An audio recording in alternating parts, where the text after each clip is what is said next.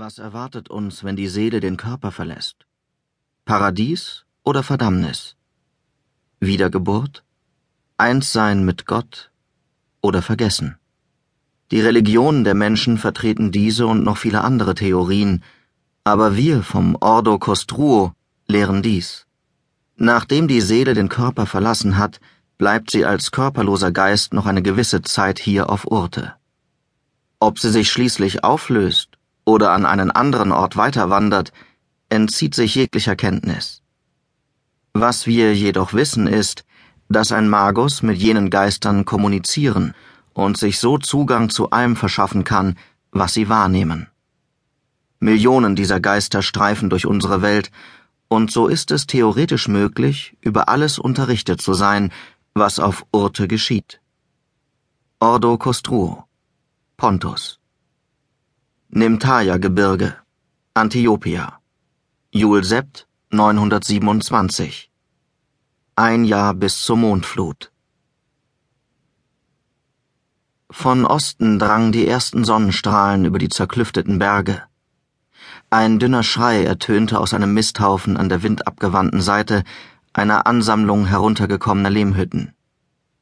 Zitternd hing der Schrei in der Luft. Eine Einladung für jedes Raubtier. Schon bald tauchte ein Schakal auf und schnupperte vorsichtig in der Luft. In der Entfernung jaulten und kläfften noch andere. Doch dieser, so nahe an seiner Beute, huschte lautlos dahin. Da. Ein zuckendes Stoffbündel zwischen Unrat und Müll. Kleine braune Gliedmaßen, die sich freistrampelten. Der Schakal beobachtete es, dann kam er vorsichtig näher. Das hilflose Neugeborene rührte sich nicht mehr, als der Schakal sich über es beugte. Es war noch zu klein, um zu verstehen, dass das warme, fürsorgliche Wesen, in dessen Armen es vor kurzem noch gelegen hatte, nicht wiederkommen würde. Es hatte Durst, und die Kälte begann weh zu tun. Der Schakal sah kein Kind. Er sah Nahrung. Seine Kiefer öffneten sich. Einen Wimpernschlag später wurde er durch die Luft gewirbelt, seine Hinterläufe schlugen gegen einen Fels. Er wand sich vor Schmerz und versuchte zu fliehen, schlitterte den Abhang hinunter, den er zuvor so lautlos und grazil heraufgekommen war. Sein Blick schoss hin und her auf der Suche nach der unsichtbaren Gefahr. Ein Hinterbein war gebrochen. Er kam nicht weit. Eine unförmige, in Stofffetzen gehüllte Gestalt erhob sich und glitt auf das Tier zu. Der Schakal knurrte und schnappte nach der Hand mit dem großen Stein, die sich über ihm hob. Ein gedämpftes Knacken, Blut spritzte. Ein Gesicht schälte sich aus den Lumpen. Ledrige Haut, drahtiges, stumpfes Haar. Eine alte Frau. Sie beugte sich herab, bis sie die Schnauze des Schakals beinahe mit den Lippen berührte. Dann atmete sie ein. Später am selben Tag saß die alte Frau im Schneidersitz in einer Höhle hoch über einem ausgetrockneten Tal. Die Landschaft unterhalb war rau und karg. Ein Wechselspiel aus Licht und Schatten zwischen kantigen Felsvorsprüngen. Sie lebte allein.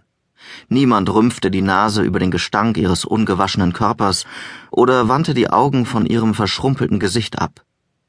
Ihre Haut war dunkel und spröde, das verfilzte Haar grau, Ihre Bewegungen jedoch, als sie Feuer machte, waren elegant.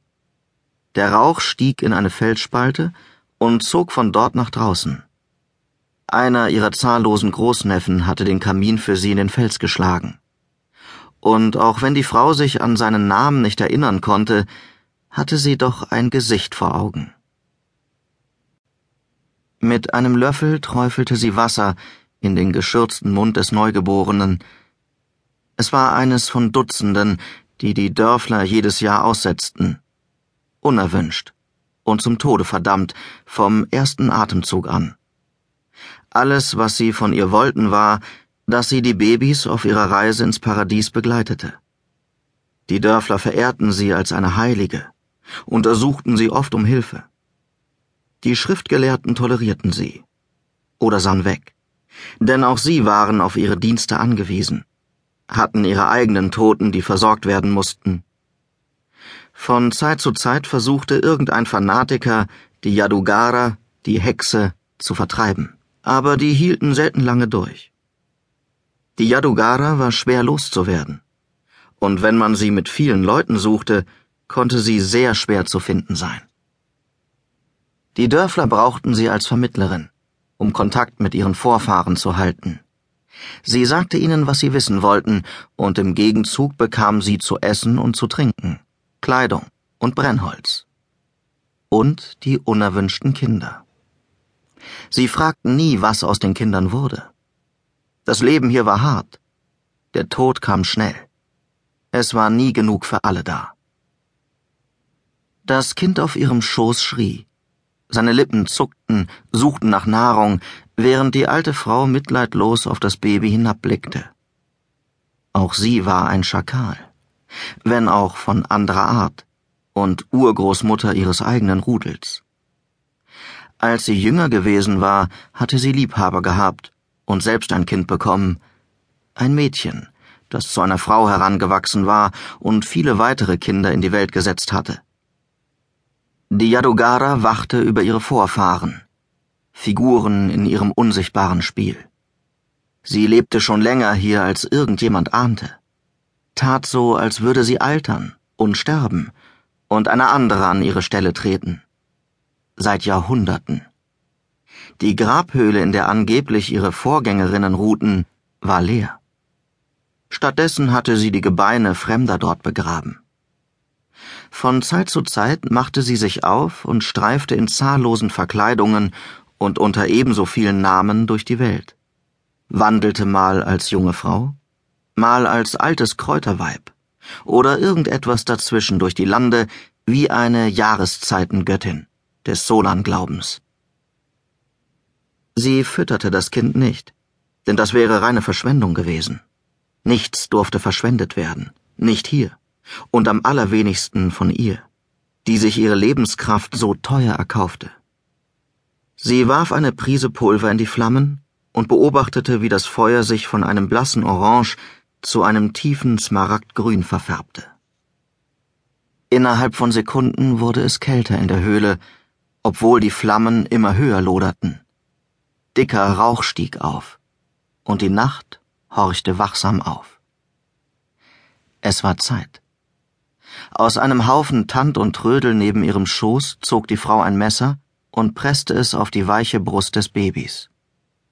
Einen Moment lang fing sie den Blick des Neugeborenen auf, doch sie hielt nicht inne, bereute nichts. Diese Gefühle hatte sie schon in ihrer Jugend verloren. Mehr als tausend Male hatte sie dies hier im Lauf ihres langen Lebens bereits getan, in zahllosen Ländern und auf zwei verschiedenen Kontinenten. Es war genauso unvermeidlich wie Essen und Trinken. Sie stieß zu, und der kurze Schrei des Babys verstummte.